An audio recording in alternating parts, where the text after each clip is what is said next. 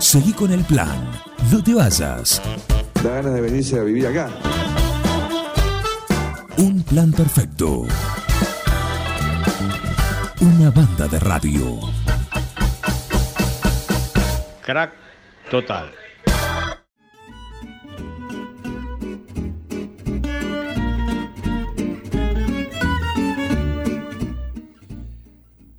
Seguimos acá en un plan perfecto en esta mañana lluviosa. Eh, tenemos en línea a Eugenia Castañaro, que es la, la mujer, la joven que, que denunció por abuso sexual agravado ¿sí? al, al cura Gabriel eh, Chilardini de la diócesis de, de, nuestra, de nuestro partido. ¿Cómo andás, Eugenia? Juan Jara, Miguel Bengoa, Martín París, te saludamos desde acá desde 9 de julio. Hola, buen día. Bien, bien, ¿ustedes? Muy bien, aquí estamos. También se suma, la tenemos a Eliana Dramicino, que está acá conectada desde la localidad de, de Duñac, también del partido. Eugenia, eh, sí. la pregunta para, para, arrancar con esto y, y, y, ya nos vas a contar alguna, algún detalle más, pero ¿qué, qué te hizo hacer la denuncia que fue en el mes de abril de este año. Eh, ¿Qué te llevó a hacer la denuncia ahora, después de, tanto tiempo? ¿Por qué ahora? Eh, la realidad es que no es ahora. O sea, ahora eh, me decidí. Eh, bueno, yo venía hace un par de años, lo hablé en terapia después dejé terapia un periodo, nunca hice terapia seguida, digamos, hice uh -huh. como periodos intermitentes, intermitentes, entraba, salía. Bueno, en una de esas últimas ocasiones ya lo había hablado y algo que a mí me molestaba mucho era que me carcomía la idea de que él podía seguir haciendo lo mismo. Era algo que yo hablaba mucho en terapia, que y sentirme culpable también de, de que si yo no hablo, él podía seguir estando haciendo lo mismo y me sentía responsable. Uh -huh. Bueno, después pasaron otras cosas y dejé terapia.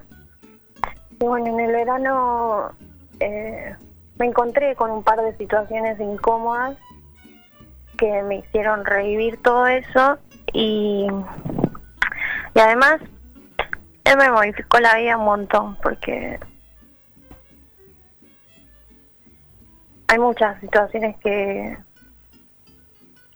que uno se pregunta todo el tiempo si si tiene la culpa, si está bien, si a raíz de eso, ¿no? Uh -huh. Y y bueno, estas situaciones incómodas me hicieron como replantearme de vuelta, revivir todo eso y, y dije, no, bueno, basta. Lo tengo que resolver. Eh, planteé primero, eh, había eh, hablado, me contacté de nuevo con mi psicólogo para volver a terapia y bueno, justo me agarró la, eh, la pandemia, ya venía con la idea hace un par de meses de que tenía que denunciar y, nada, y bueno, la pandemia como que deja mucho tiempo, ¿no? Para pensar y para para reflexionar y fue como que una bomba que estalló, dije, bueno, basta, ya está, no aguanto más. Esto o sea, necesito resolver esta situación. Primero, lo que a mí más me importa es que deje de estar con chicos. A mí no me importa cuál sea la, sentencia, eh, si va o no, no me importa. Me, no, no, no, no puede estar con chicos, no puede estar con adolescentes, con lo que sea, no, no. Eso es lo único que quiero. Eh, Eugenia, eh, pongamos en contexto para aquellos que por ahí no, no conocen el, el, tema, ¿sí? la situación. Esto ocurrió en el año 2000. Ahí comenzaron los estas situaciones. Vos con esta con esta persona, con este cura, cuando estaban en en, en qué ciudad, en Capilla de, del Señor. Sí, él, él era párroco de acá de la iglesia de Capilla del Señor. Ahí residís vos ahora. Ese es tu, tu lugar. Yo estoy viviendo ahora acá, uh -huh. con mi familia. Bien. Eh, sí, yo tenía 12 años, había empezado catecismo, estaba haciendo el catecismo para mi confirmación, ¿no? Siempre yo fui a colegio católico, siempre con eh, con una impronta religiosa muy grande. Es más, en mi colegio nos obligaban los domingos a ir a misa, pasaban asistencia en la misa. Claro.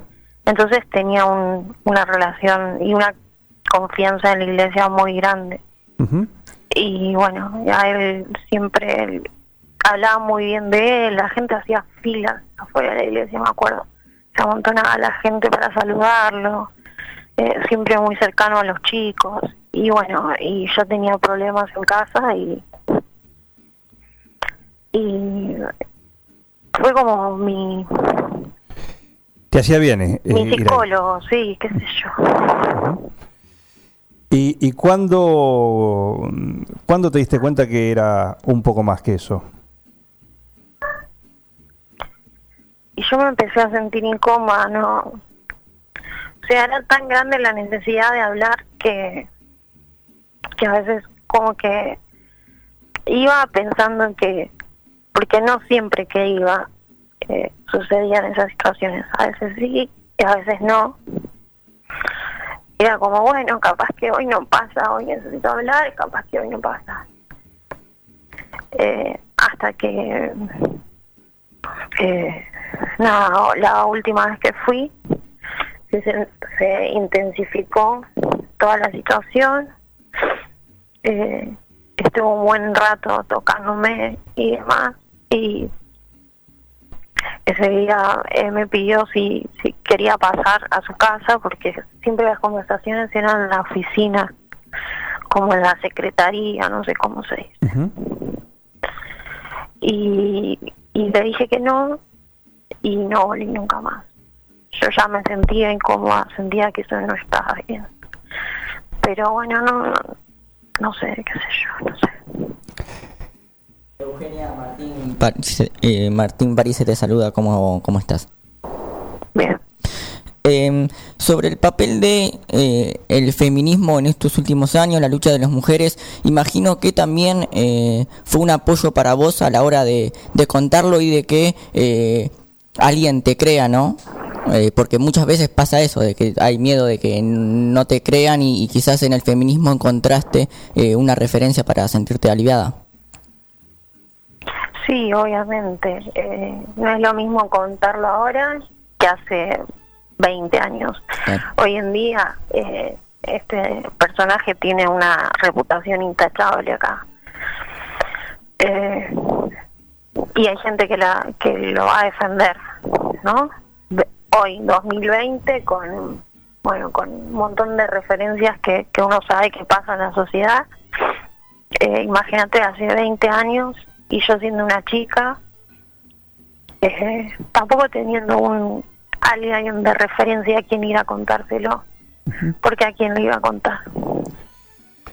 Eliana, Sí, bueno, saludarla a Eugenia y agradecerle, la verdad que no, me imagino que no, no ha sido fácil todo este tiempo y tampoco es fácil la, la exposición, pero eso que dice ella de, de proteger o de contener a muchos chicos que quizás en la mano de este señor o el de otro en la misma situación, creo que es muy pero muy valiente. Preguntarle eh, dónde está en este momento esta, esta- este personaje, eh, si sabes, digo, porque bueno, insististe en este sentido de que no querés que, que siga con, en contacto con chicos y en algunos medios, en algunas notas también lo manifestaste, si no te importa otra cosa, si da misa o no da misa, más allá de su condena. ¿Cómo es la situación? ¿Tenés información dónde está? ¿Y cómo fue la repercusión en, lugares pequeños donde vivimos todos? Y donde eso me imagino que, que no es fácil. Eh, yo llegué a él, o sea, no bien hice la denuncia, eh, lo, lo difundí con por las redes sociales y al día siguiente eh, me enteré, porque yo no quería saber nada, yo, es más, eh, no me acordaba del apellido, nada, lo googleé sé que había eh, videos, no los quise ni escu- no le quería ni escuchar la voz, ahora ya más o menos lo superé.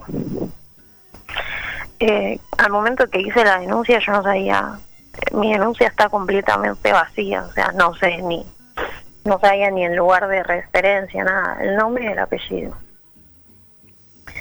Eh, me fui enterando que está en Ameguino, sé que anduvo por, por la zona, en varias, en Los Toldos, creo, en Ameguino, en no sé qué otro lugar más. Eh, sé que la iglesia sacó un comunicado donde dice que que no puede dar misa y en el Instagram de la iglesia se lo ve eh, bendiciendo huertitas con chicos y me da náuseas cada vez que veo eso, me da un dolor de cabeza, es como siguen poniendo el foco en lo religioso como si lo importante fuera que no da misa, no, lo importante es que no esté con chicos, que siga dando misa si está atrás de un, de un ¿cómo se dice?, mesada, atrio, no sé, eh, a 20 kilómetros, a más de 3 metros de un chico, que de misa, no me importa, no me importa, pero no que esté con chicos, bendiciendo la huertita y siendo un, una persona de referencia y de confianza para que un chico se pueda acercar como me acerqué yo y que pueda volver a hacer lo mismo. ¿Fuiste la única que eh, pasó por esto ahí en, en la misma época? Ahí en lo que en lo que tiene que ver con, con Capilla del Señor. Eh, yo me contactó una chica que pasó por algo similar, que obviamente no, eh, ella no, es muy difícil llegar a la instancia de denuncia. Ver, el objetivo de esto no es obligar a nadie. Yo más que nadie entiendo el proceso que hay que llevar, que no es fácil, que está bien si no quieren denunciar. Es el derecho de cada una y los tiempos de cada una. Pero sí sé un caso más acá en Capilla. Y bueno, y me he enterado de algunos casos en Santiago del Estero, donde él también estuvo, pero de nuevo, eh, no es el objetivo eh, obligar ni, ni, presionar a nadie para que denuncie, cada una lo hará y si no lo quiere hacer también está bien, pero también ayuda, a mí me ayudó el decir, uno se pregunta, ¿estoy mal yo? ¿Hice algo mal yo? Y por ahí el saber que, que hubo otra chica, que qué sé yo, es como decir, ah, bueno, alivia también un montón. Decir, bueno, capaz que yo no estaba tan mal. Cuesta. Hoy en día cuesta todo el tiempo, uno se replantea la culpa y demás. Pero, pero da fuerza. Igual que, que la red eh, a la que pertenezco, por más que no sean eh, víctimas del mismo sacerdote, es como que el sentirse contenida ayuda. Hablas de la red de sobrevivientes de abuso sexual eclesiástico. Sí. ¿Mm? Eh, Eugenia, eh, vos dijiste que hubo una vez que dijiste basta, porque fue demasiado. Recién hace un rato comentaste eso. Después de ese momento, sí. ¿Se lo, ¿Le comentaste lo que te estaba pasando a alguien de tu entorno, a alguien del colegio, a alguien de, no sé, de ahí de, a quien vos creías ahí en, en, el pueblo en ese momento que vos dijiste basta? No, jamás. Eh, fue algo que llevé conmigo hasta hace un par de años, que la primera vez que lo, abrí, lo hablé fue en terapia. Nunca le dije nada a nadie. ¿Y cómo era mm, ¿Cómo era la cuestión familiar tuya? O sea, tus padres en ningún momento eh, vos pudiste hablar con ellos, eh, sospechaban algo. Y es complicado el tema familiar. Eh, había problemas en casa con mi papá que era muy violento y demás. Entonces, estaban mis otros hermanos que cada uno lo llevaba como podía también, entonces como que eh, no. No era fácil la situación familiar tampoco. No. No ayudaba. No, nunca lo, lo pude hablar, no. Ellos sabían que yo o sea, no es que yo les mentía que iba a la iglesia a hablar, o sea, ellos sabían que yo por ahí estaba en la iglesia, qué yo, pero como ellos son muy, sobre todo mi mamá era muy católica, digamos, eh, bueno, sigue siendo ella, eh, como que estaba bien, o sea, no, no estaba mal que esté en la iglesia. No, hoy en día cualquiera dice estoy en la iglesia o estoy en la calle, bueno, qué sé yo, está bien, se sentían tranquilos en algún sentido. Y desde abril para acá, o a partir del 6 de abril, que fue el día que hiciste la, la denuncia, si mal no, no recuerdo, eh, de, de este año, ¿vos seguís viviendo en el mismo lugar donde ocurrieron estos hechos? Sí. ¿Cuál, ¿Cuáles han sido las reacciones? Y como les comenté, eh, es un personaje intachable en el pueblo, si bien se fue por rumores de pueblo, ¿no? Eh, yo era muy chica y la verdad es que me desentendí totalmente de la iglesia, nunca más pisé en una iglesia, de yo soy atea, jamás volví a una iglesia, eh, entonces no tenía mucho contacto con lo que estaba pasando ahí, pero sé que se fue en medio de un escándalo porque salía con mujeres casadas, dicen en el pueblo, Ajá. o sea, es Vox Populi, cualquiera que uno hable en el pueblo sabe esa historia y así todo, lo, hay gente que lo defiende a capa y espada, allá ellos, yo sé que no me, yo sé, o sea, eh, sí afecta que, o sea, no, no puedo entenderlo, pero bueno, es su posición y lo mío me pasó, sea, no me importa. Eliana, Eh, Sí, no sé si Eugenia quiere terminar.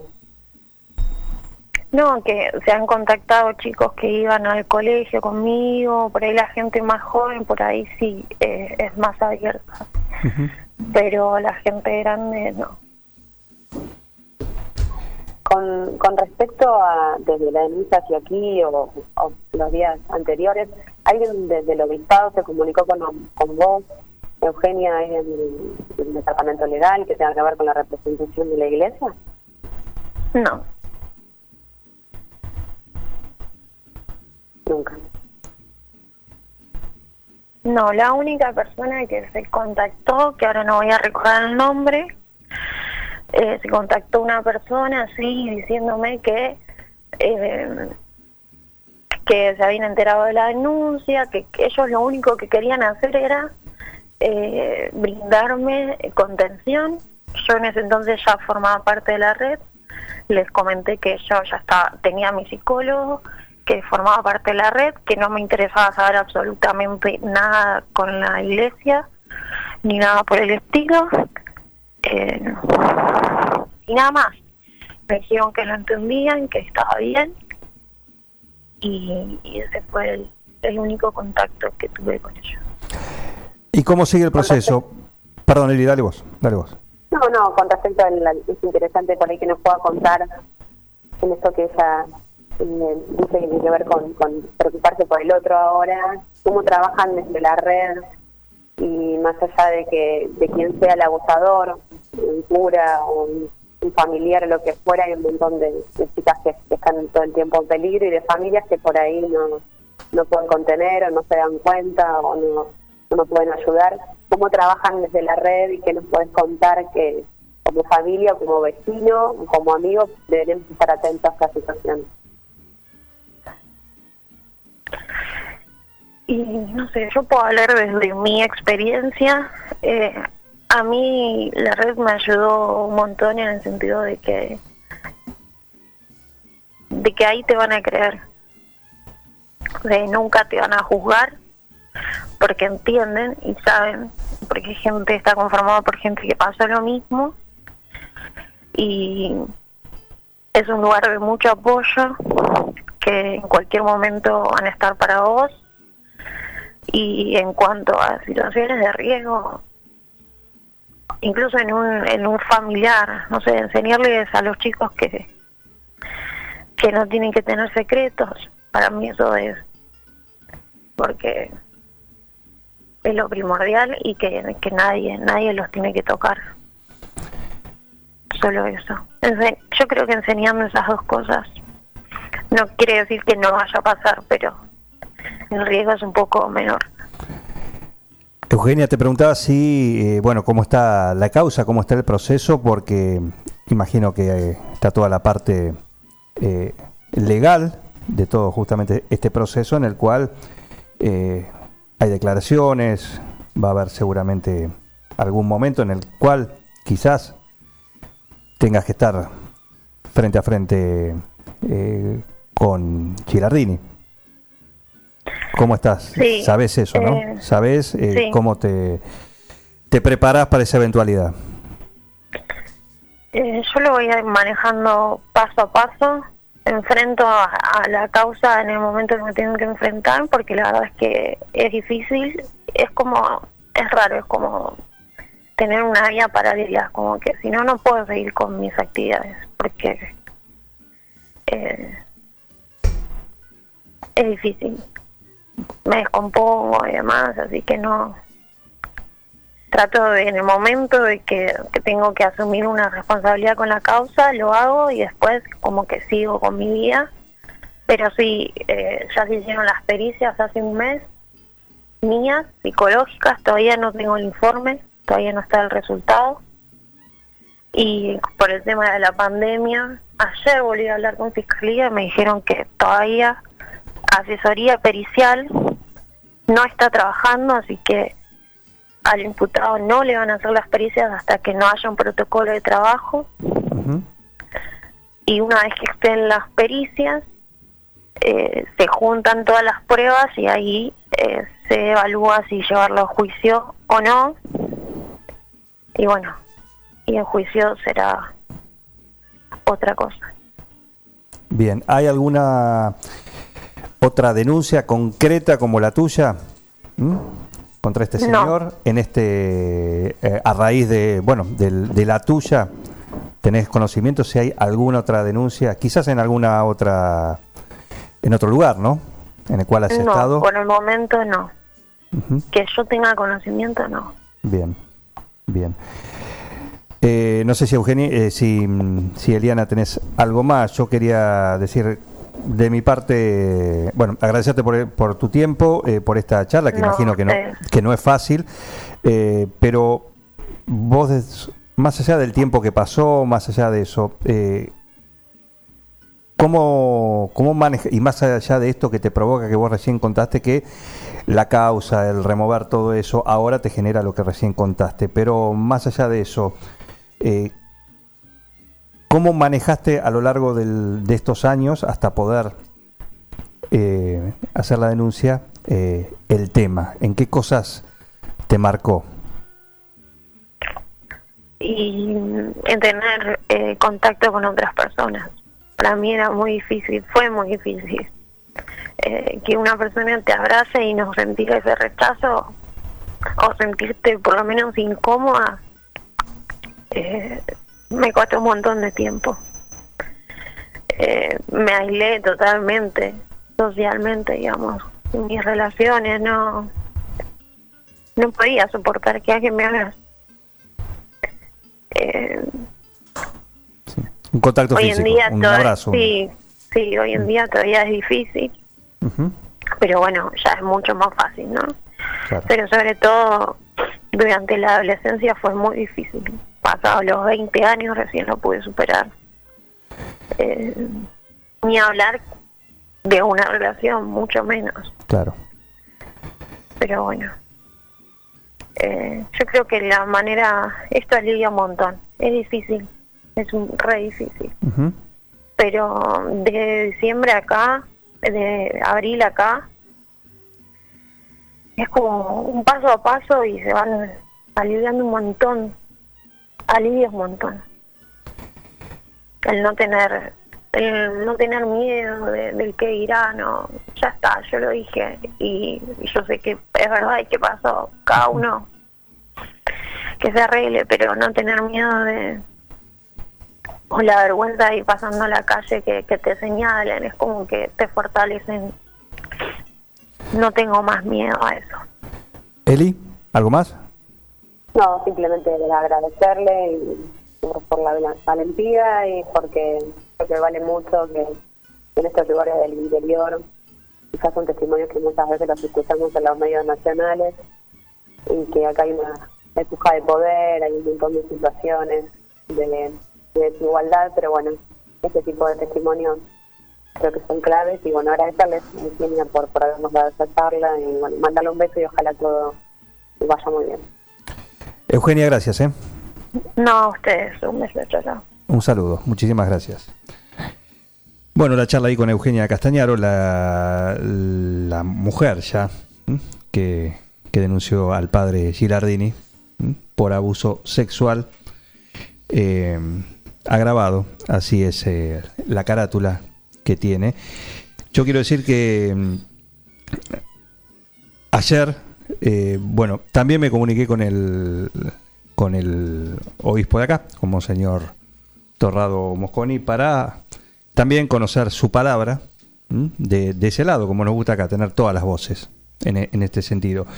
Eh, bueno, él me no quiere hablar, él lo hizo, dice que la voz oficial es lo que por ahora es el, comunicado que emitieron hace la semana pasada, creo que, que también se pudo leer en los medios locales, ¿sí? contando un poco de, lo que hicieron, de una vez conocida la denuncia, que lo llamaron a Girardini, que estaba en, Ameguino, tengo entendido, y, vino para acá.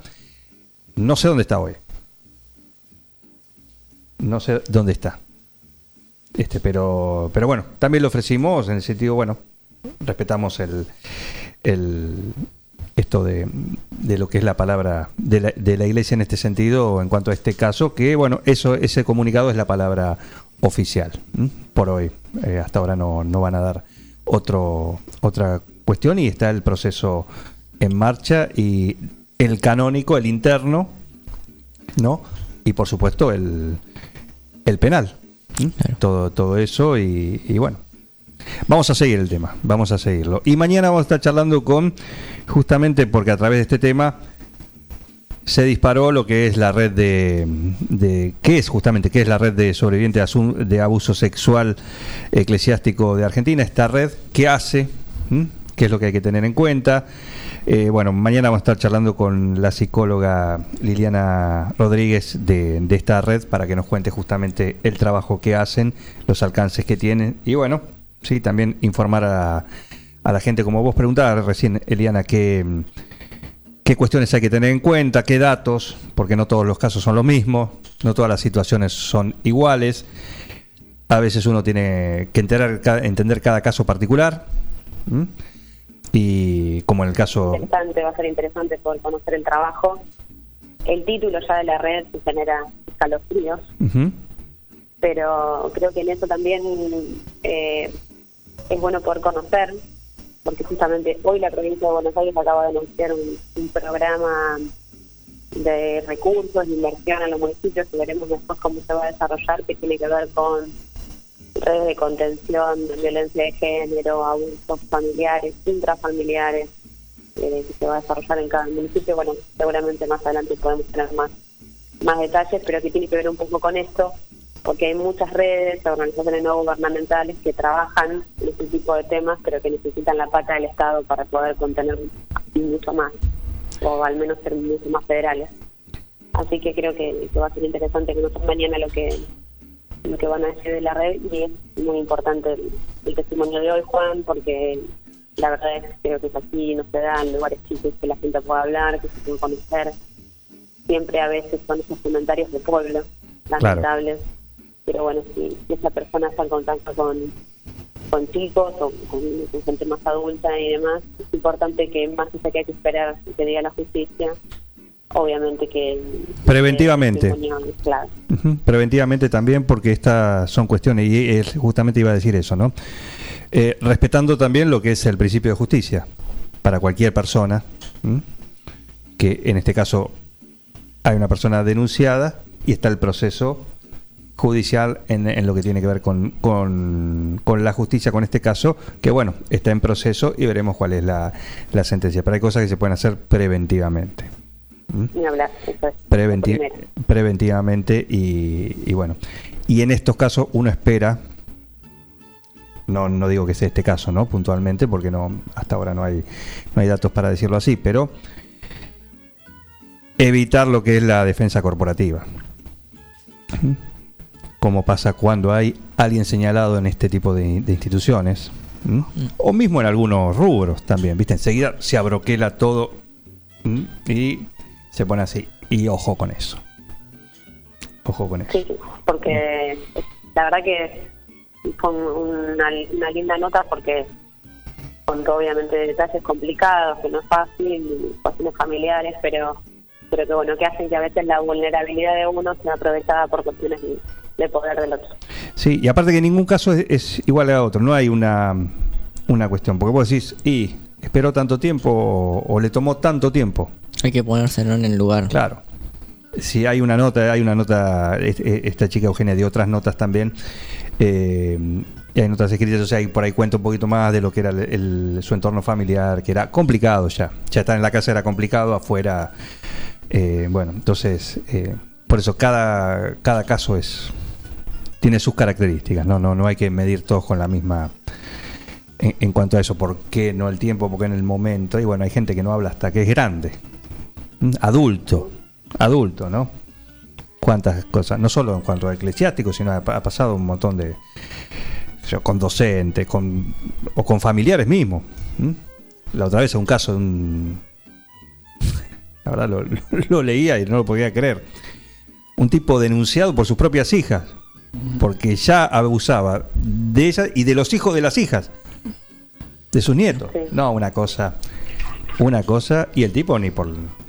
No le entraban las balas, ¿eh? vos lo escuchabas y no le entraban las balas. Y las propias hijas lo- no lo podían, no la podían tener de la furia. ¿Mm? Así que... Por eso está bueno, creo que eh, que como padre, padres eh, transmitir esa confianza a, los hijos eh, para que no haya secretos, como dijo Eugenia, y pueda animarse a contarles, porque si un hijo escucha decir a su padre, no, es mentira, todo eso es mentira, no sé qué, ¿cómo después, en caso de que pase por esa situación, se va a animar a, a contarle, ¿no? Hay que tener un poco de ese apoyo también. Exacto. Seguí con el plan. No te vayas. No tienen vergüenza, ratero, Un plan perfecto. ratas. Una banda de radio. Paren de hablar, chicos, ahí, por favor. Estamos en vivo, ¿eh?